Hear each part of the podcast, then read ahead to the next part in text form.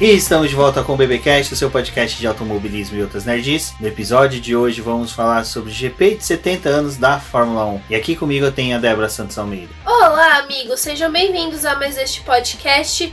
E bom, vitória de Max Verstappen totalmente arrasadora. Exatamente. Bom, este não será um BBcast festivo porque nós pensamos BBcast de 70 anos, a gente aqui prefere fazer um número redondo então se preparem e aguarde o BBcast de 100 anos da Fórmula 1. Daqui 30 anos sairá esse episódio especial. Espero todos vocês aqui. Já aproveita, assina o feed, vai lá no YouTube também para poder curtir o nosso canal, se inscrever, porque até lá vai ter bastante chão, bastante conteúdo e vocês vão ter nossas pílulas, né? Ao longo desse, desses anos e das próximas temporadas com a gente aqui falando sobre a Fórmula 1. Então, sigam a recomendação do Max Verstappen, se hidrate bastante para poder chegar daqui 30 anos com saúde para ouvir o BBcast. Bom, Débora, essa foi uma semana bem atípica. A gente teve a preparação para o GP de 70 anos, tivemos a Fórmula E também com a maratona, né, o Festival de Verão de Berlim, com corridas quase todos os dias. É, mas isso será tratado em um outro BBcast. Mas também tivemos um outro fato que movimentou bastante a comunidade da Fórmula 1 é, exatamente, Rubens. Bom, a Aninha, a Ana Luísa Calil, ela faleceu essa semana. Foi uma notícia bem triste que a gente teve, porque ela era uma menina que todo mundo da comunidade conhecia. Ela teve aquele vídeo do Shui viralizado, né? Então muita gente compartilhou, pessoal de fora também. Então muita gente se envolveu com a, a, o que ela estava passando, né? Ela teve câncer nos ossos, então ela estava já fazendo um longo tratamento, já tinha três anos. E foi uma notícia muito triste para toda a comunidade e eu acho que mostrou o quanto que a gente consegue se unir quando coisas desse tipo acontecem, onde cada um pode sim, né, se apoiar em outra pessoa. Então, eu acho que isso aconteceu durante essa semana. A gente viu bastante gente é, compartilhando, fazendo homenagens para Aninha. E eu gostaria de agradecer vocês que compartilharam lá o post do Boletim do Paddock no Twitter, que a gente pediu para que o Ricardo né, fizesse alguma homenagem para ela, porque ela era muito fã dele. Ela foi no GP do Brasil do ano passado, conheceu ele e a gente sabia que tinha que, que ele tinha que saber dessa notícia, né? Bom, então também gostaria de aproveitar para poder agradecer o Bruno do Vale, que é nosso amigo, que tá lá no grupo do Boletim do Paddock. Ele teve a ideia da gente utilizar o nosso Twitter para poder é, compartilhar essa mensagem. A gente teve bastante gente que compartilhou, independente do projeto que as pessoas estavam envolvidas ou se eram só pessoas que gostam de Fórmula 1 compartilharam, fizeram isso chegar no, no Ricardo, que também passou já uma mensagem lá no Twitter.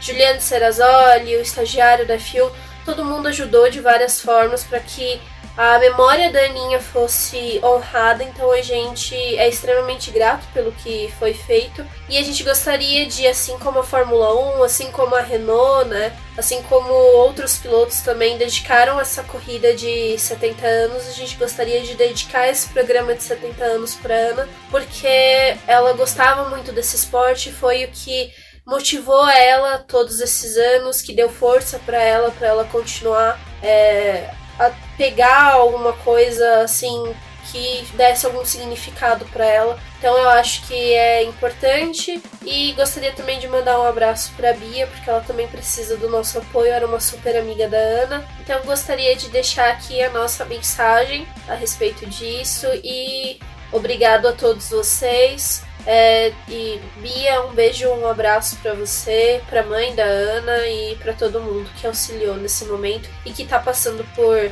essa, essas emoções fortes. Obrigado a todos que foram envolvidos. Fica aqui o nosso agradecimento a todos que participaram no engajamento do, dessa campanha, foi bem bacana. É, a F1 da Depressão também fez a campanha para que o vídeo da Aninha constasse na programação do GP. Ao final, a Fórmula 1 acrescentou com o Will Buston relatando o falecimento da Aninha, colocando o vídeo dela também, então foi bem legal, porque mostrou que a categoria ficou atenta a essa movimentação dos fãs. E isso é um lembrete ao que a gente fala, né? De que muito que a gente faz nas redes sociais, de comentários, tudo reflete quando, principalmente quando é algo bom. Quando é algo ruim, acho que compensa a gente começar a rever essas questões que rolam às vezes na comunidade. Mas hoje a gente vai tratar de assunto legal, assunto bacana, principalmente lembrando aí a memória da Aninha que era uma pessoa que sempre apoiava todos os projetos independente de quem chegasse para conversar com ela. Débora, entre o GP da Inglaterra, que foi realizado na semana passada, vencida pelo Lewis Hamilton, e o início das preparações, né, dos preparativos que são feitos para o primeiro treino livre, a gente teve a notícia de que os protestos né, da Renault ganharam mais força porque algumas equipes é, ingressaram nele, também apresentaram protestos. Entre eles, acho que o destaque ficaria pela Ferrari e pela Williams, que são duas equipes que também é, são bem antagônicas dentro do campeonato. A gente fala isso muito mais pelo porte financeiro que a Ferrari tem para desenvolver o carro, enquanto que a Williams não. Então, a gente pode ver cada uma com seus motivos e também a própria Red Bull, que possui motivos para entrar no protesto, e isso a gente discute um pouquinho mais à frente, mas é interessante que a gente começou a ver uma mudança de cenário, uma movimentação de peças que a gente não tinha até agora, porque o único coro solo nesses protestos era da Renault, até gerava né, uma antipatia de muitos fãs com a equipe francesa em decorrência a isso, mas só que quando a gente percebe que outras equipes entram, a gente começa a ver o cenário de outra forma. Então, já na sexta-feira, né, pré-treino classificatório, classificatório, não, desculpa, treino livre, a gente teve essa questão já pré-resolvida, mas a gente viu novos protestos surgindo. É, já tava um burburinho nesse começo de semana que talvez a decisão da FIA ia sair sim até o final da semana.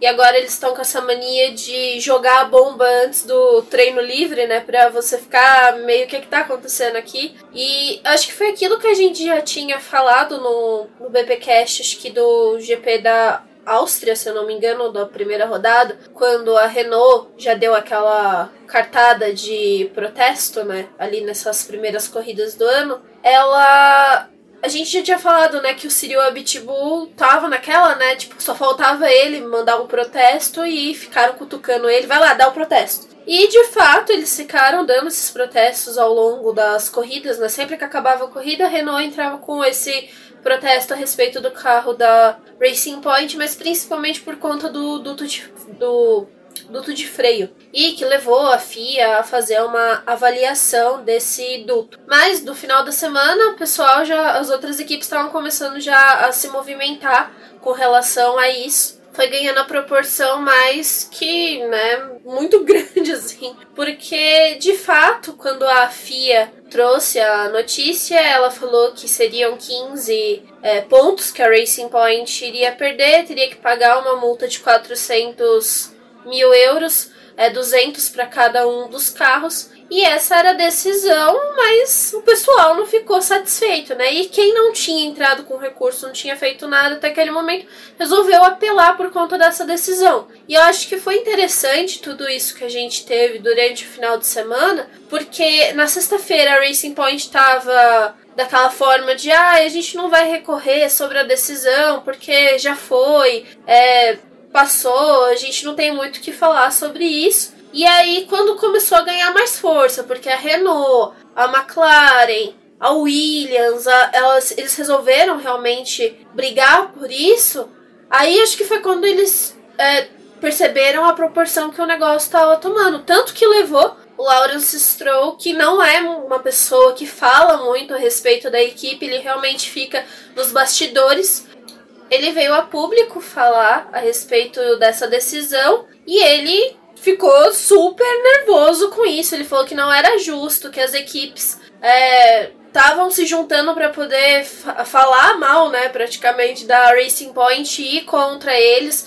Que ele era um cara que sempre foi muito leal, muito adequado e que tudo que a Racing Point fez até aquele momento é porque eles poderiam fazer e que a FIA avaliou o carro e que não, é, não era para ter tido toda essa proporção e aí, né, de fato, a Racing Point vai recorrer contra essa decisão da FIA. Então tá esse, essa briga de empurra empurra aí para decisão do que, que vai acontecer. A Racing Point ela alega que essa punição não é justa para eles, porque eles já estavam com esse duto de freio. Quando eles adquiriram ele, ele ainda não fazia parte das peças listadas, que já era algo que eles aprenderam, então eles não, não deveriam ser punidos por conta disso.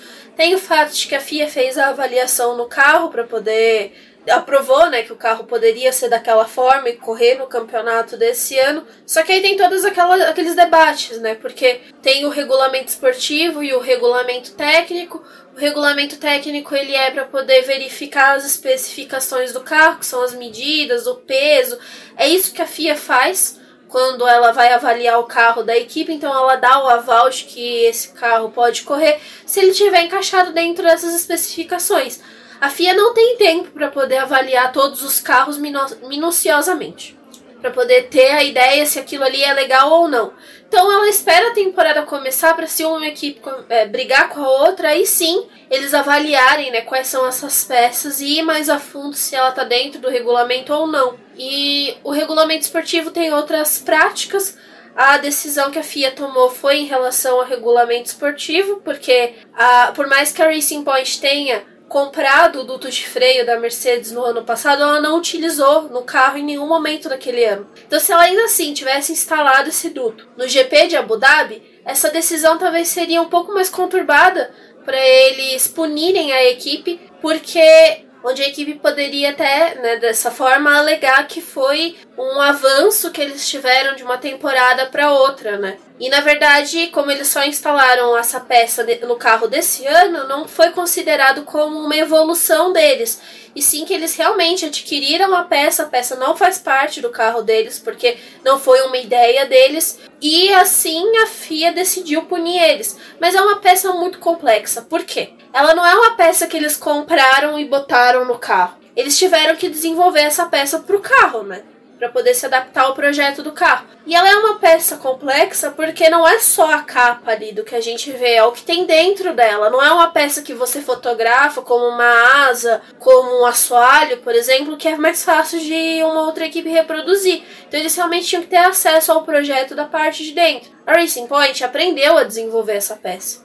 Eles sabem como produzir ela.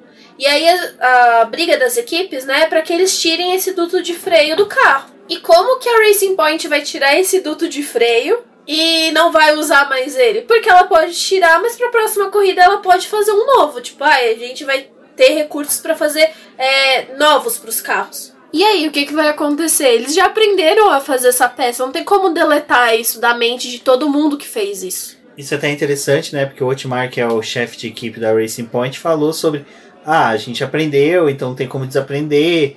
É, todas as equipes fazem peças iguais. Quando teve a primeira asa, dias depois outros carros também tinham uma primeira uma asa instalada. É, tudo bem, concordo com ele nesse ponto de que uma vez que se apresenta uma peça que é revolucionária, outras equipes copiam. Mas é como a Débora falou, os meandros, né, a parte interna, ah, que nem esse duto de freio, é praticamente um caracol em que o ar entra, circula por todo o freio para poder refrigerá-lo. Então até a própria Mercedes utiliza isso como um artifício aerodinâmico. Então o que acontece é que não é só você ter olhado e feito, amigo, você copiou, você teve acesso a informações, é a questão.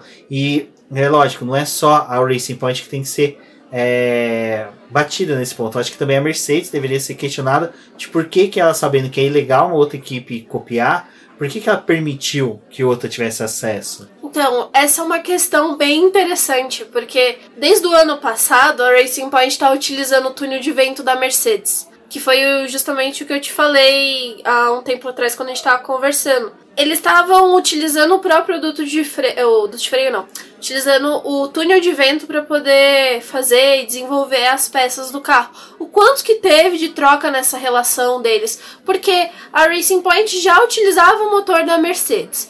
Já tinha outras peças do ano passado que ela utilizava, que é do carro da Mercedes, no carro deles. Então, assim, acho que só foi é, tendo um desenvolvimento do que eles já consideravam como ok. E no ano passado, essa peça não era listada. Então, pra Mercedes, tipo, ah, tô aí, usa aí. É, Faz o que você quiser no teu carro. O que aconteceu é que algum engenheiro da Racing Point foi sair da fábrica para fumar um cigarro. Aquelas. cigarreiras que ficam do lado do lixo, olhando o tambor de lixo, tinha asa dianteira, duto de freio, asa traseira, é, side pods, assoalho, tava tudo jogado lá. Ele virou pro mecânico da Mercedes também tava fumando com ele. Vocês vão usar isso daqui ano que vem? não, não vamos. Podemos usar? Pode usar. Mas se eu tiver que fabricar um novo, ah, mais abaixo aí do lixo, lá das latinhas de cerveja do Toto Wolff e das, dos brócolis aí do Lewis Hamilton que sobrou do almoço dele, tem os croquis aí da peça. Pega para vocês, faz aí. E foi isso que a Racing Point fez. Isso foi em janeiro, né? Quando ela teve acesso a essas informações. Então ela realmente teve acesso, mas ela fala que esse acesso foi dentro de um prazo que é estipulado pela FIA, então ela poderia sim utilizar. E aí que entra a questão das outras equipes que eu pautei no começo. Qual que é a ideia? Pode ser a ideia da Ferrari. Todas essas equipes protestam, mas não é protestando para saber se é querer punir a Racing Point, porque elas sabem que as punições já são meio que pré-estabelecidas, porque desrespeitou isso, vai ser multa de, daquilo, você fez isso, vai ser perda de posições e tal corrida pelo grid. O que, que as equipes fizeram? Se juntaram, provavelmente, lançaram um boi de piranha, que é a Renault, que foi lá na frente e foi protestando. Até que uma hora as outras equipes viram, bom, agora a partir de agora se a gente entrar, cria força.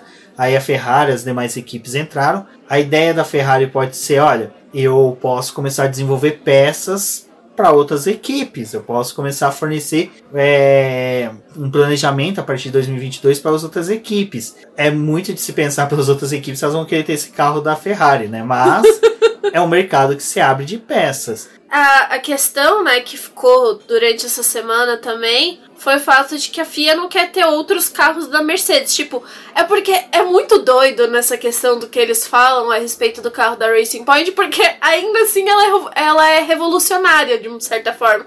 Porque ela copiou um carro que deu certo. Tipo, a gente tinha outros oito carros no grid que poderiam ter feito o mesmo, copiado o carro da Mercedes. Eles não quiseram. A Racing Point foi ousada e copiou e deu certo. Então acho que tem tudo isso, né? E a FIA já tá colocando, vai mudar o regulamento para 2021, já que eles vão ficar com, com o mesmo carro e vai ser um avanço. Eles não, eles querem evitar surpresas de que tenham outros carros no grid que sejam exatamente é, na a cópia verdade, da Mercedes. O medo maior é que assim, a Ferrari não tem como criar uma cópia da Mercedes porque o o chassi vai ter que ser o mesmo. Mas só que ela pode fazer uma asa dianteira igual, pode fazer duto de freio igual. Já o maior medo mesmo é da Racing Point, que como o carro, o W11, é uma evolução do W10, é a, o carro da Mercedes do ano que vem, W12, ser um carro muito revolucionário e a Racing Point pegar as peças jogadas fora do W11 e montar um novo carro. Então esse é o medo maior. E o receio também que as outras equipes têm de participação do, do protesto é de, olha, eu quero saber se é legal ou não, porque se for legal, uh,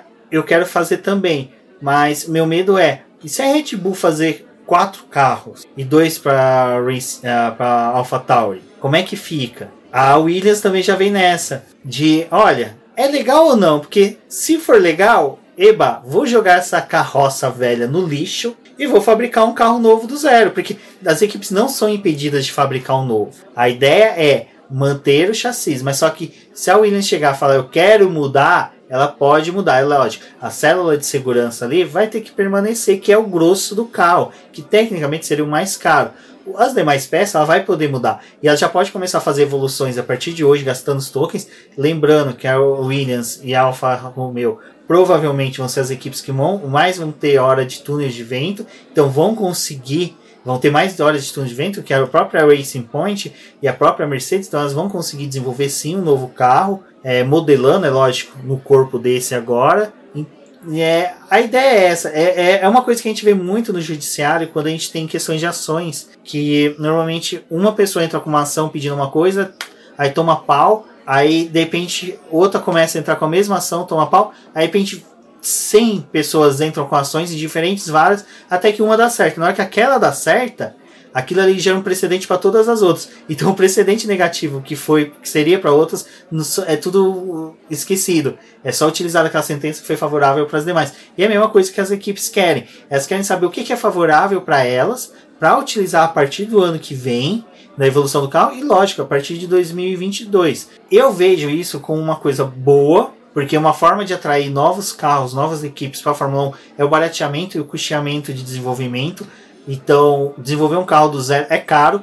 Eu vejo que se houvesse realmente essa troca de informações em que favorecesse o nivelamento melhor da Fórmula 1 e pudesse fazer com que novas equipes adentrassem ao campeonato, todas tendo acesso a informações, é lógico, de forma correta, como foi a Racing Point, que foi lá, bateu na porta da Mercedes, pediu para utilizar o túnel de vento, é lógico, sempre tendo pagamentos, essas coisas, tudo foi apurado pela FIA, então tá legal dentro disso, e começar a ter uma troca de, de desenvolvimento técnico é interessante, não é ruim. O que eu acho ruim é Uh, dentro das regras serem desrespeitadas pela Racing Point e ela começar a dar uma de, sabe, de louca, falando, ah, a gente não copiou, a gente não tem nada de legal. Cara, tenta, é lógico, ela tá certa, tá no direito dela de contestar os protestos, mas acho que um bom senso entre todas as equipes vai ser interessante. O Pacto de Concórdia está para ser reafirmado agora, né, 12 de agosto. Então, durante essa semana, acompanhe o Boletim do Paddock, que a gente vai noticiar isso com todos os detalhes para vocês. E é, é, importante saber o que, que vai ser acordado agora. Eu acho que essa questão até de buscar um nivelamento técnico vai ser importante para 2022. É, a gente sabe que já tem esse compartilhamento, algumas equipes elas acabam sim comprando peças de outras. O vínculo sempre maior é com aquela que você tem o motor, né, que você utiliza o motor, então esse é o vínculo maior que eles possuem ali. Mas eu acho que assim, é, é difícil, porque você vê o que, o, o que cada um dos times está falando a respeito da Racing Point e a própria defesa da Racing Point, acho que tudo é muito válido. Ela foi errada de ter copiado? Foi, mas assim, tava ali, né? E foi uma das coisas que a Racing Point também tá batendo, né, em cima, é que, bom, a FIA a falou que o nosso carro tá válido, nosso carro tá ok, a gente tá utilizando ele, tá dentro do, do que é permitido no regulamento. Tipo, por que, que agora a gente não vai correr? E as outras equipes, elas estão vendo mais pelo lado, principalmente financeiro, né? Porque é, era uma equipe que não tava andando tão lá na frente, mas brigava ali no meio do pelotão, só que agora ela começou a incomodar. É que a Racing Point tinha aquela tradição de fazer muito com pouco. Agora ela tem muito para se fazer com muita grana e ela começa a mostrar o que ela vem. O minha dúvida é o seguinte: será que a Aston Martin, como montadora, vai querer viver na Fórmula 1 às sombras da Mercedes? Será que ela não quis só pegar uma estrutura de conhecimento do que a Mercedes fez, o know-how que a Mercedes tem ali da Fórmula 1, distribuições de equipes, formatos de equipes para 2022 em diante a gente vê a Aston Martin já mais independente, menos mercedesada? Então, eu não acho que é só essa questão. É que uma coisa que a Racing Point está batendo na tecla desde quando ela surgiu com esse carro foi a gente não, não fez só o carro, a gente mudou a nossa filosofia de trabalho. A gente viu o que funcionava na Mercedes que é ter funcionário, que é ter uma fábrica, que é ter espaço para poder planejar as peças. Então ela se reestruturou dentro dessa questão, né? E assim, os outros carros que a Racing Point desenvolveu, infelizmente foram projetos com pouco dinheiro, né? Eles tinham muita coisa ali que é, permaneceu até de uma temporada para outra, porque eles não tinham como dar esse upgrade, né, máximo que eles conseguiram dar Agora, outro fato, até então, até ano passado, ninguém ficava muito incomodado, mas a Racing Point copiava sim as, algumas peças da Red Bull, por exemplo, porque era a equipe assim mais próxima dentro da realidade que eles tinham. Não era possível copiar uma Mercedes porque provavelmente as peças não iam simplesmente funcionar no carro que não era tão bom.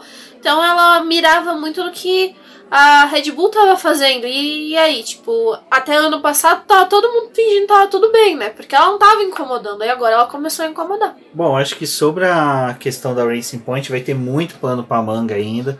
Vai ser uma discussão bem vasta, até para os últimos GPs a serem realizados este ano. Acho que vai ser um debate bem bacana. É a desclassificação provavelmente não vai acontecer dela do campeonato. A não ser que eles consigam pegar algo muito assim para poder é, invalidar o carro invalidar o campeonato da Racing Point. Mas a FIA meio que já deu um basta. Ela falou assim: a gente não vai desclassificar. Isso que a gente deu de punição tá mais que suficiente vai valer para todo o restante do ano. Eles vão continuar utilizando o duto de freio justamente por essa coisa de não tem como eles desaprenderem o que eles aprenderam. E era para poder ficar tudo bem, né? A gente ainda vai ter essa semana aí que eles provavelmente vão bater nessa tecla e mais alguns dias até a FIA talvez falar alguma outra coisa, mas eu acredito que não vai mudar nada, acho que vai ser isso mesmo. É, a única coisa que desclassificaria, né, o Racing Point, seria um daqueles telefones de barbante lata ligando a fábrica da Mercedes para a da Racing Point, que daria a ideia realmente que está tendo uma cópia ou um estagiário de bicicleta fica levando cópia dos documentos de um lado para o outro. Bom, acho que sobre isso a gente já conseguiu explanar bastante. Agora vamos para o vilão do final de semana. A Pirelli trouxe um conceito de Raybon para os pneus delas, que era a ideia de você ter pneus com um maior número de gamas, né, de borracha, que você conseguiria ter mais opções. Mas isso já se iniciou no ano passado, e no ano passado a gente viu que foi patética a tentativa da Pirelli, porque ela simplesmente levava conceitos de pneus em que não emocionava nenhuma corrida. Praticamente quase dois anos depois dessa decisão, a gente veio até a primeira corrida que realmente as escolhas de pneus, a, definições pré-estabelecidas muito tempo antes de um GP demonstrou serem efetivas, né? Então a, foi a primeira vez que a Pirelli acertou na escolha de pneus. Eu ainda tenho algumas críticas sobre isso e a gente vai discutir sobre isso agora. Mas Débora, a Pirelli ela trouxe essa escolha de pneus que já havia sido utilizado no começo da temporada e que só agora no GP da Inglaterra se mostrou realmente que foi um fator decisivo na competição. É, exatamente. A Pirelli ela tem uma mania acho que um pouco ruim de ela tem uma, uma gama de pneus que vai do C1 ao C5, mas ela fica muito na zona de conforto para as equipes. Então ela não proporciona realmente uma disputa muito grande entre as equipes e o pessoal acaba trabalhando naquilo de ser de fazer apenas uma parada, duas no máximo para poder tentar uma volta rápida e isso acho que acaba definindo muita coisa já da corrida, porque a gente fica realmente esperando o pit stop, que alguma coisa dê errado ou que entre um safety car, mas a Pirelli pautou muito desse, dessa forma os pneus. E cada vez mais pneus que têm mais durabilidade, que se comportam melhor na pista e perde um pouco dessa dinâmica, né? A Pirelli atu atualmente ela tem o pneu C1, que é o mais duro, e o C5, que é o mais macio, mas ela raramente vai aos extremos e ela também não faz aquelas combinações de usar, por exemplo, o C1, pular o C2, usar o C3 e o C4 para poder é, proporcionar uma gama melhor. E dessa vez, nessa corrida, mesmo com o problema que a gente teve lá na Inglaterra, onde os pneus estouraram e a Pirelli decidiu seguir com a utilização dos pneus mais macios para essa corrida, porque ela, depois de fazer a avaliação, ela viu que realmente o problema foi os pilotos, né, as equipes terem utiliz utilizado o pneu além da conta do que era realmente recomendado. E aí eles até pensaram em estipular paradas obrigatórias para essa corrida. Só que no final das contas eles não fizeram isso, deixaram as equipes optarem pelas estratégias. E aí, quando de fato começou o fim de semana, parecia que não ia né, ser uma coisa muito boa ver eles utilizando esses pneus. Porque ali no primeiro treino livre eles dedicaram a utilização do pneu macio, que era diferente da semana passada, né? Eles utilizaram o C4, que ele é mais macio do que o C3, e eles verificaram que o pneu acabava muito rápido, que não dava mal para realizar duas voltas, que ele estava desgastando demais, então eles deveriam focar na utilização do médio e do duro para o restante do final de semana. E eu acho que foi assim muito bem aplicado, né? Assim, não que talvez a Pirelli esperasse que isso fosse acontecer, mas deu muito certo porque não proporcionou, não foi a mesma corrida da semana passada, a classificação também que a gente achava que poderia ser mais rápida, que o recorde que o Lewis Hamilton estabeleceu na corrida passada também ia ser quebrado, e isso não aconteceu, porque o, as equipes estavam tendo muita dificuldade para poder lidar com os pneus mais macios. Então, sair com o pneu macio mesmo dessa corrida e buscar a volta rápida era interessante porque eles mal terminavam a volta de aquecimento do pneu para poder abrir uma volta rápida, não dava. E aí a classificação também teve eles utilizando mais o composto médio, que seria o macio da semana passada, e deu uma classificação bem legal, mas eles não conseguiram abaixar muitos tempos. Então eu acho que assim, talvez fugir da zona de conforto para as equipes e fornecer os melhores pneus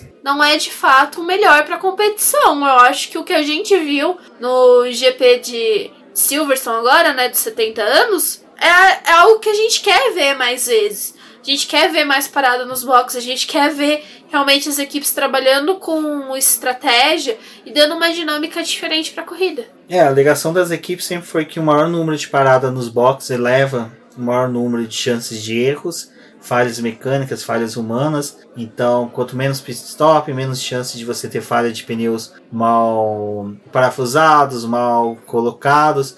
Mas é aquela coisa, né? Você tem a Índia, a NASCAR, a Stock Car 300 outras categorias que realizam e simplesmente não, não auxiliam, quer dizer, não auxilia esse discurso né, da, da Fórmula 1, das equipes. É, o que aumenta mesmo o risco é a busca por querer fazer o pit stop mais rápido e você ter 17, 18, 22 pessoas ali para fazer um pit stop Enquanto que outras categorias você vê que às vezes eles fazem só com 6, 8 pessoas no máximo. Então, acho que reformular também esse conceito dentro da Fórmula 1 para 2020 vai ser interessante.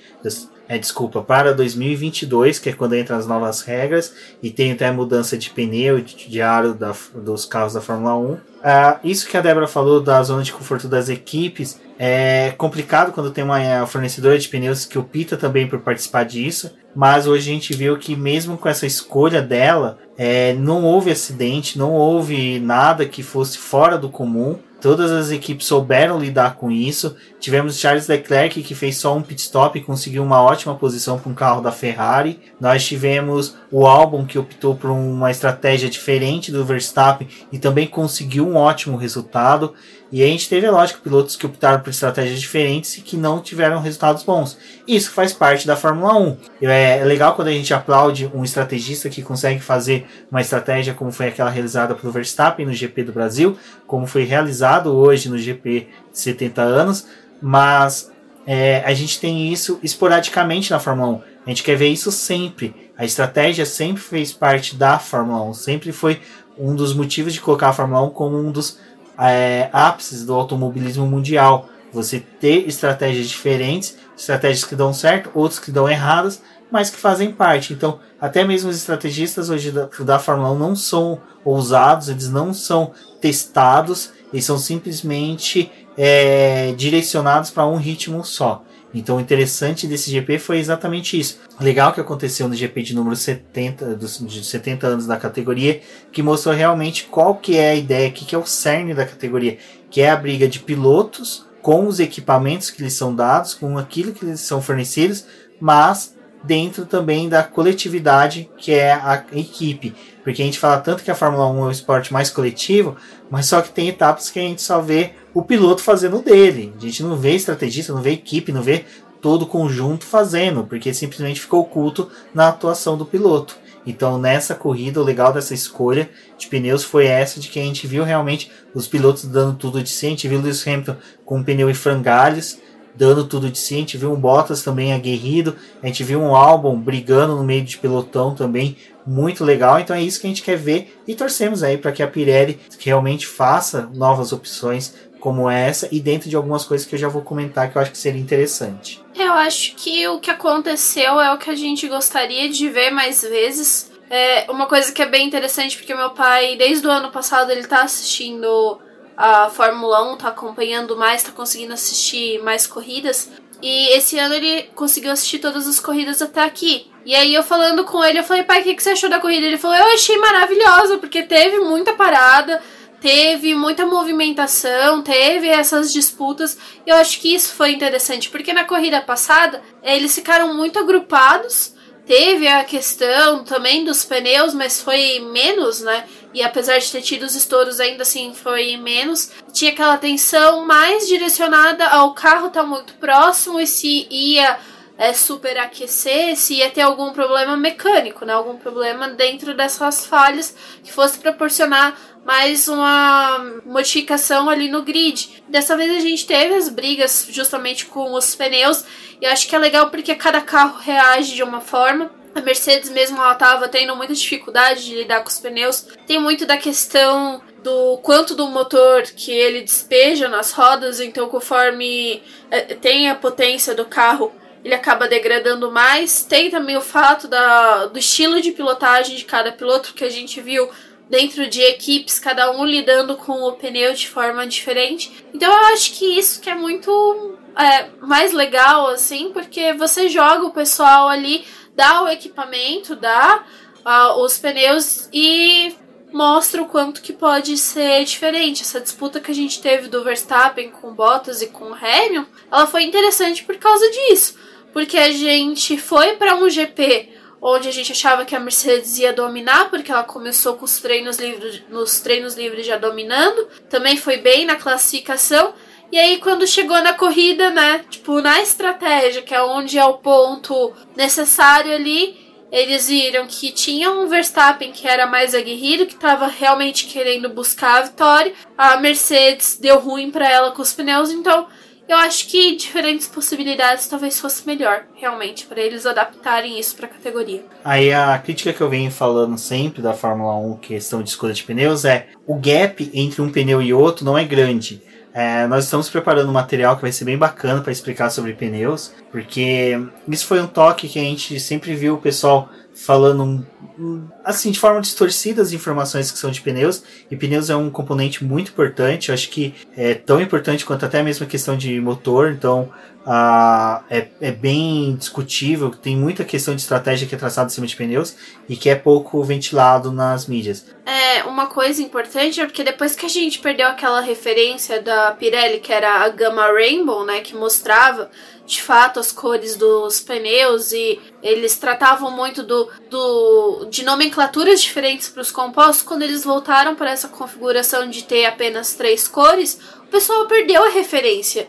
Então as pessoas não vão atrás de saber o que é o C2, o que é o C3, qual é a diferença entre eles quais são as possibilidades. É, a Pirelli também, ela é engraçado, né? Mas assim, é algo que é um dado curioso e muito bom, que é importante avaliar, é a questão da calibragem dos pneus. Tipo, isso também é muito importante para cada corrida, apesar deles às vezes utilizarem a mesma gama, eles mudam isso por causa, né, para poder justamente é, existe se adequar. Uma, existe uma margem, né, de um mínimo e o um máximo que você pode calibrar o pneu. Dependendo da pista, você coloca o próximo do máximo, o próximo do mínimo, então você trabalha com essa margem. Lembrando que aquecimento e refrigeração do motor altera a calibragem, então os engenheiros têm uma dedicação a isso e às vezes é até pouco divulgado. As equipes mesmo elas não divulgam por causa de que elas sabem que às vezes isso pode ser um ganho ou uma perda dentro da concorrência com as outras equipes, mas é algo, algo pouco discutido. A gente perde muito mais tempo discutindo o DAS, que é uma, um artifício mecânico que a Mercedes conseguiu que estava disponível para todo mundo, mas questões muito mais técnicas do pneu é, é desprezado. E quando eu falo que a Pirelli não ousa na questão de colocar uma gama maior, é porque ela simplesmente coloca próximos. É, é, vamos supor, no GP é C1, C2, C3. No outro é C2, C3, C4. O outro é C3, C4, C5. Você não tem tipo assim um C2, C3 e C5. Cara, isso seria maravilhoso. Você alterar, você colocar as equipes para trabalhar essas questões, você colocar obrigatoriedade até de dois pitstops, é, ou libera as equipes para colocar. Eu sei que vai ter mudanças no futuro, mas é, são coisas que eu sempre pensei que é tipo, libera as equipes para começar com pneu novo, dependente da que foi feito no Q2. Mas você obriga elas a fazer dois pit stop. Você começa a criar movimentações, você começa a criar diretrizes que tiram as equipes da zona de conforto. Que hoje as equipes é assim: qual que é o pneu mais duro? Beleza, a gente trabalha em cima da estratégia desse. O macio a gente coloca para, como a Débora falou, o piloto buscar uma volta rápida ou o piloto ter buscado algo na classificação. Mas eu acho que sobre pneus a gente se estendeu bastante, a gente tem muito o que se falar. E vai ser, como eu falei, produzindo material bem bacana aí sobre isso no Boletim do Paddock. Então, acompanhem o site, como eu falei, se inscrevam no canal do Boletim no Instagram, no Instagram também, mas no YouTube. Porque lá a gente vai trazer vídeos, estamos confeccionando coisas. É um pouquinho devagar, porque infelizmente a gente ainda não tem é, possibilidade de pagar um editor de vídeo, então apoiem o boletim do Paddock, que quando a gente tiver capacidade de pagar um, um editor de vídeo, a gente consegue colocar mais vídeos, mas enquanto que eu ainda estou como editor, não consigo produzir tão rápido quanto deveria. Então se inscrevam no canal e não deixe de dar like nos vídeos. Bom, chegamos ao domingo de corrida, né? Já tínhamos um presságio ali que seria uma corrida interessante depois da classificação, em que o Valtteri Bottas conseguiu a pole, Lewis Hamilton tentou, tentou, tentou, mas acabou ficando em segundo lugar. Tivemos ali algumas perdas pro Q2, alguns pilotos que fretaram com o Q2, mas ficaram no Q1. Mas o que era em destaque mesmo era a estratégia do Max Verstappen, que era o único ali entre os primeiros colocados a largar de pneu mais duro e também tínhamos o Huckenberg, que conseguiu uma heróica terceira colocação. Um piloto aí que estava né, praticamente, vamos colocar aí uns 10 meses parado. Então foi uma excelente colocação do piloto alemão. Já no começo da corrida a gente viu que a estratégia do Max Verstappen era realmente de empregar um ritmo forte. Quando ele conseguiu, né, Débora, ultrapassar o Huckenberg, que foi algo decisivo para a vitória dele, em que ele conseguindo colocar o carro dele já ali mais próximo das Mercedes, era uma forma dele pressionar as, as, os dois carros da equipe alemã a empregar um ritmo mais forte, num composto mais macio, e assim foi o que a gente viu, né? O pneu da dupla alemã foi degradando muito forte. E não só isso, né? Porque a Mercedes, ela tem esse campeonato à parte, né? Que os dois pilotos dela ficam brigando ali. E o Hamilton, óbvio, correndo em casa não ia querer deixar a vitória escapar pro Bottas, né? Tanto que na largada mesmo o Hamilton já colocou o carro meio embicado para poder tentar fechar o Bottas, né, de alguma forma e não conseguiu. Então ele teve que continuar, né, ali disputando com o Bottas e tentar é, pegar a primeira posição. E nessa deles ficarem brigando os, os, dois ali, o Verstappen foi se aproximando. A distância que eles tinham conseguido, rapidinho se perdeu, né? É, esse, esse impulso do Max Verstappen de não conduzir o carro com a vovozinha dele foi o que realmente determinou a vitória dele, porque ele forçou os carros da Mercedes a empregar um ritmo mais forte, que deveriam com aqueles compostos macios, né? Então fez com que o carro ali da os carros da Mercedes tenham que fazer um pit stop um pouco mais prematuro e correr muito mais tempo com pneus em frangalhos. É, e a expectativa realmente era que os pneus médios, que foi o que a Mercedes adotou para poder largar, realmente eles não iam durar muito tempo. Então, a jogada, acho que da Red Bull foi mesmo com a tocada boa do Verstappen para poder chegar mais próximo da Mercedes e até a tentativa dele de decidir na pista mesmo fazer a ultrapassagem, que eu acho que foi uma coisa bem interessante, era ainda assim ter pneu suficiente para poder cumprir mais algumas voltas, já que ele estava com o duro. A vantagem dessa, desse pneu era justamente ficar mais tempo né, na pista. É, para efeitos de podcast, vamos estabelecer que a gente, quando for falar, a gente vai dar uma pequena pausa e falar com o duro. Porque se a gente continuar com o duro, não vai ficar muito bonitinho pro podcast. Mas podemos dizer que o pessoal da Mercedes ficaram literalmente com o cu na mão durante a corrida, porque foi aquilo que a gente falou no começo, tiramos eles da zona de conforto. E o que foi muito legal dessa escolha de pneus, porque a gente tirou da zona de conforto estrategistas que sempre estão bem, que é o da Mercedes, e tiramos do, da zona de conforto estrategistas da, da Ferrari, que sempre fazem merda. Então eles foram para uma zona de conforto que não existia para eles, que era um merdeiro total e que se refletiu na no carro do, do Vettel mais ainda, conseguiram acertar com o Leclerc, mas é lógico, o Vettel a gente não pode passar pano para ele quanto a rodada da primeira volta. É lógico que para quem é, entende, consegue ver, sabe que às vezes uma rodada daquela é consequência de um piloto que está saindo lá de trás, está querendo buscar a posição, vê um gap, tenta e roda. A gente viu semana passada esse intervédio do Magnussen com o álbum. O Vettel, infelizmente, teve o mesmo hoje. O Ricardo também teve o mesmo hoje. Mas, é lógico, a estratégia da Ferrari, que a Ferrari traçou pré corrida foi muito ridícula. Assim, foi Nossa. algo assim é ina inaceitável para uma equipe que está há 70 anos na Fórmula 1. É difícil porque a, a Ferrari ela apostou no que seria, no que seria uma estratégia ousada, né? Porque pro Leclerc eles optaram em fazer uma parada só. Tipo, se vira aí você vai com esse pneu até o final. E com o Vettel, tipo. Não dá pra poder entender o que a Ferrari tava fazendo, assim. Tipo, é, é difícil. Porque o Vettel ele já veio de um final de semana complicado. Teve aquele problema do líquido que vazou lá do motor. Final de semana passado, problema atrás de problema. Aí chega nessa corrida, ah, vamos fazer estratégia.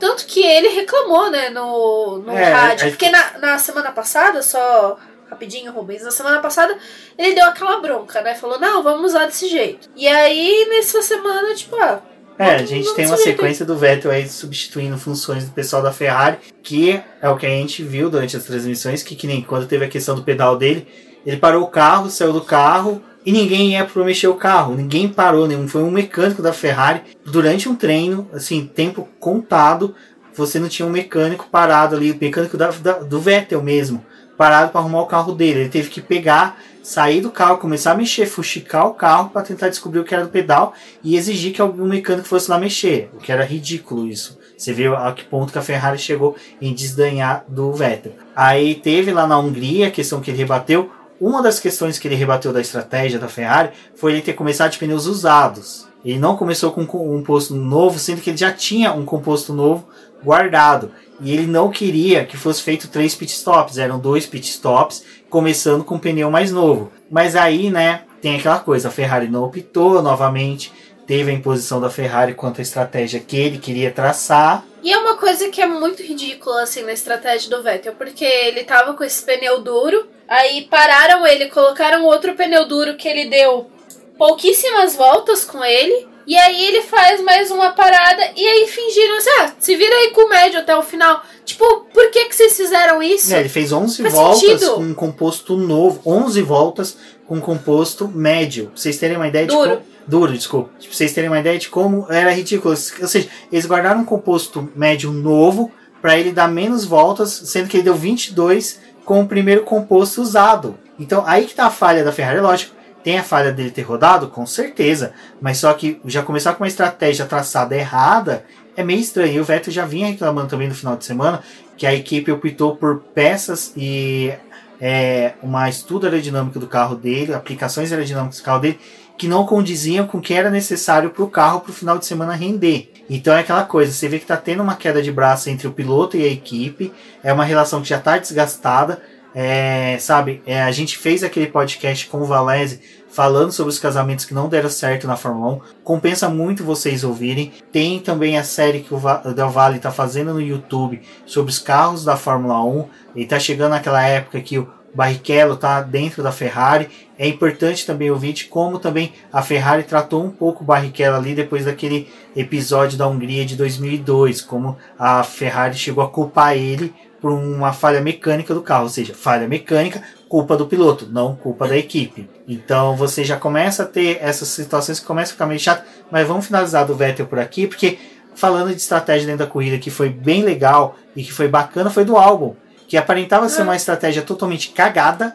Você via um antagonismo muito grande dentro da pista, com o Verstappen se destacando com uma estratégia boa e o álbum lá atrás com uma estratégia pífia aos olhos nus, nós que conhecemos pouco da estratégia, realmente, a gente é muito mais opinativo do que realmente factual sobre o que realmente acontece no é, questão de estratégia, ou seja, a gente não conhece os fatos para aplicar uma estratégia tão bem quanto um estrategista da, das equipes, mas o álbum vinha, coitado, lapidando o grid para poder no final se dar bem e conseguir ali um honroso quinto lugar, que foi muito aquém da classificação dele. A situação do álbum onde ele parou ali logo na sexta volta.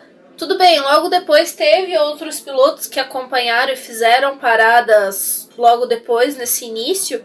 Ainda não tinha nem completado 10 voltas, mas era muito desse pessoal que estava brigando lá para a parte de trás do grid, né? Então, tipo, ah, carros com pouco rendimento. A Alfa Romeo, por exemplo, ela realmente não estava rendendo nada no circuito fato da traseira dele estar extremamente é, instável com, auxiliava no fato deles terem a degradação maior do pneu, assim como o Haas.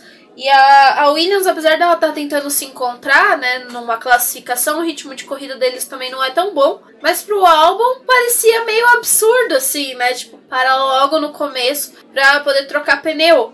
Ainda mais numa corrida em que, sim, os pneus eram algo que estavam sendo pautados e que eles iam determinar muita coisa da corrida. E o álbum parou, caiu lá para trás. Pareceu realmente ruim porque ele ia ter que vir, né, é, brigando com o pessoal que tava com os pneus também degradados e Silverstone, né, tem a coisa de sim, às vezes você chega no cara, mas também não consegue realizar, concluir a ultrapassagem. Ficar muito tempo atrás da pessoa também, ele acaba prejudicando na questão dos pneus, ainda mais numa corrida desse tempo, desse, dessa maneira. E, e aí? Quando ele parou e colocou o pneu duro e ficou lá. Só que a corrida do álbum foi muito assim atípica, porque ele foi correndo, né? É, é, realizando ultrapassagem e tudo. Teve que fazer mais uma parada, que ele colocou novos compostos duros para poder ir até o final. E ali no final da corrida ele tava realmente dentro da zona de pontuação, acabando uma corrida na quinta posição.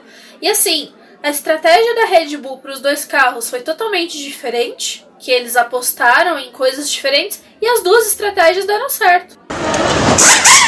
Bom, sobre a corrida, eu acho que, como a gente falou, os pneus foram grandes vilões, mas não porque eles eram ó, algo ruim na corrida, mas eles foram um ponto bom. Mas a questão é que souberam mal utilizar eles ou eles deram um aspecto e até mesmo de malevolência para algumas situações. Eu acho que a última que é interessante a gente falar sobre ela foi do pit stop do Huckenberg, que a gente viu muita gente falando que foi para favorecer o Lance Stroll, mas aí entra dentro de uma coisa que eu, a Débora, eu sei que o pessoal que é lá do grupo do Apoiadores do Boletim do Paddock conhece, que a gente faz bastante e até recomendo vocês para poder verificar como participar, que é se possível, acompanhe pelo aplicativo da Fórmula 1. Até é interessante que a gente começou esse podcast falando da Aninha.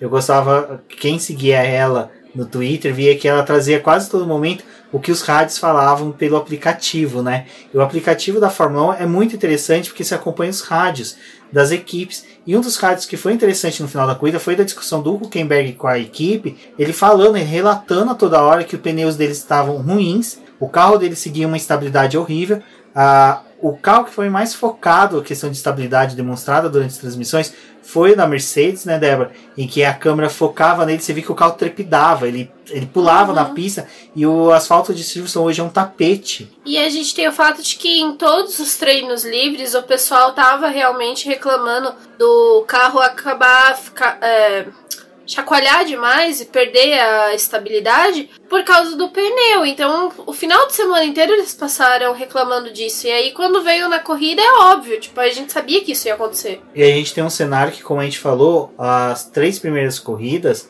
foram com o pneu que foi a escolha desse final de semana. O Huckenberg não estava nessas corridas. O Huckenberg pegou esse carro nessa corrida, lógico. É, vocês podem ter milhões de defeitos, o cara pode ter milhões de defeitos, mas só que uma coisa é não querer falar que ele teve um talento sim em conseguir chegar em terceiro lugar na classificação, bem como ele teve uma melhora considerável durante a corrida. Mas o desgaste do carro então, o fato de nas últimas voltas ele falou, relatou para a equipe, ele olhava pelo retrovisor e falava: Olha, eu estou vendo meu pneu esquerdo, traseiro, traseiro esquerdo, ele está com uma bolha gigante, não estou tendo uma estabilidade boa, tá difícil de conduzir. E a equipe falou: Você quer parar? Ele falou: Não sei, vamos vendo. E nas últimas voltas ele foi conversando com a equipe. E aí até que chegou uma hora que a equipe falou: Olha, vem, porque os dados demonstram sim que você é, precisa trocar esse pneu. E, ou seja, já teve uma conversa prévia, o Huckenberg já tinha levantado a possibilidade dele parar. Houve também a solicitação dele de parada antes, muito antes. A equipe que não quis, porque falou: olha, dá para continuar, vai fazendo esse acerto assim, assim, assado do carro. que É lógico que eles não passam os detalhes uhum. que você tem que modificar no volante, mas eles dão as coordenadas pro piloto para ele entender o que ele tem que fazer. E tinha gente que tava reclamando da bolha mas às vezes ela era algo que ela ia andando pelo percurso do pneu até a ponta e sumia, né? Tipo, ela ia é, voltando o pneu a ficar quase da mesma forma, assim. É, então, tinha essa coisa de, ai, ah, no começo tava, o pneu tava ruim, mas às vezes dava pra poder ficar um tempo maior. E a estratégia do Hulk e a do Stroll não eram muito diferentes. Mas a gente via que o, o Huckenberg ele precisou realmente parar antes. Com os mesmos pneus que foram adotados para o que seria é, a estratégia dos dois. Na né? verdade, as estratégias do Huckenberg e do Stroll são semelhantes, mas que nem o Stroll ele parou a primeira vez na 18ª volta, o Huckenberg na 15ª, ou seja, três voltas de antecedência. O Stroll parou na 31ª, uma depois, mas o Huckenberg parou na 30 ou seja, então os pneus do Huckenberg realmente estavam mais desgastados. Então, gente, assim, é lógico que a gente gosta de fazer brincadeiras com o Stroll, lógico, gostamos, mas só que na hora de falar com seriedade, com pontualidade, com a verdade, é ruim você trazer possibilidades de é, favorecimentos ah, nenhuma equipe quer fazer isso, nenhuma equipe quer correr isso. Colocar o Huckenberg nas últimas é, oito voltas com o pneu mais macio, com a faixa vermelha, foi um risco que a equipe assumiu. Um pneu que estava acabando em duas, três voltas. Isso estava acontecendo em treino livre, deles estarem perdendo a estabilidade do carro com esse composto. Então, assim, foi um pneu que eles talvez utilizaram de saída para poder fazer as últimas voltas. Mas não era o pneu ideal para todo mundo utilizar esse macio. Então, e ele foi o único piloto que fez isso. Então, acho que para fechar o BBcast é interessante a gente ter trazido isso, de que às vezes teoria das conspirações é legal em redes sociais, mas trazer isso para vídeos e podcasts às vezes é muito arriscado a gente falar. Essa questão até da Ferrari que a gente pautou antes, é porque a gente vê, identifica sinais que apontam para um entendimento desse. Agora, esse lance do Huckenberg, não. Você tinha sinais que apontavam para o oposto, em que a equipe fez de tudo para ele permanecer na pista, mas não dava, não havia condições para tanto. E o fato dessa parada do Huckenberg também resultou com o Albon que estava atrás, tentando conquistar mais posições, ele conseguiu ultrapassar o Huckenberg, depois ele fez a ultrapassagem no Stroll e terminou na quinta posição. Talvez uma Racing Point poderia ter terminado na quinta e na sexta posição, mas tipo, eles optaram pela melhor estratégia que eles tinham, que era melhor do que talvez não terminar com um carro, né? E uma equipe que perdeu 15 pontos numa disputa de campeonato, no campeonato de construtores, não pode ficar se dando ao luxo de perder qualquer ponto, né? Agora é mais do que nunca eles precisam, além de recuperar os 15 pontos perdidos, abrir distância para os outros, né? Então. Exatamente, pessoal. Bom, este é o BBcast sobre o GP de Fórmula 1 de 70 anos. Não é o um especial sobre 70 anos. É, nós gravamos um especial muito bacana com o Ivan do Punta Talks. Então, no episódio, no, link, no post desse episódio, tem ah, os Spotify, né, os links dos Spotify dos dois episódios para vocês ouvirem. Ouvindo nosso programa, acompanhe o Punta Talks, é um podcast bem bacana sobre automobilismo, sobre carros, que é a principal pegada ali. E então é isso, agradeço a todos que ouviram. Como disse, se inscrevam no canal do YouTube do Boletim Paddock. Essa semana teremos lives falando sobre a final da Fórmula E, que foi decidida hoje com a vitória do vitória não, com a conquista né, do Antônio Félix da Costa, mas teremos muita coisa ainda a decidir no campeonato. Então, agradeço a todos que ouviram até aqui e até a próxima. Bom, eu sou a Débora Almeida, no Twitter como The Flowers, vão lá, me sigam, conversem comigo nas redes sociais. E o Boletim do Paddock está como Boletim do Paddock no Facebook e no Instagram, assim como no YouTube. E se vocês quiserem ter mais um contato com a gente lá no Twitter, é arroba diz no boletim que. Até a próxima e obrigada por escutarem.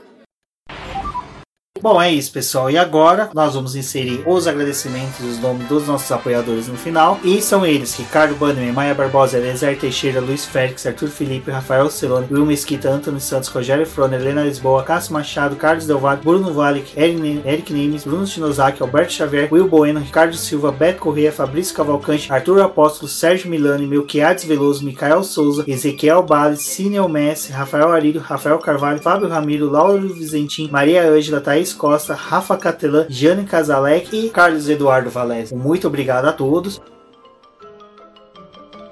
Isso é tudo, pessoal.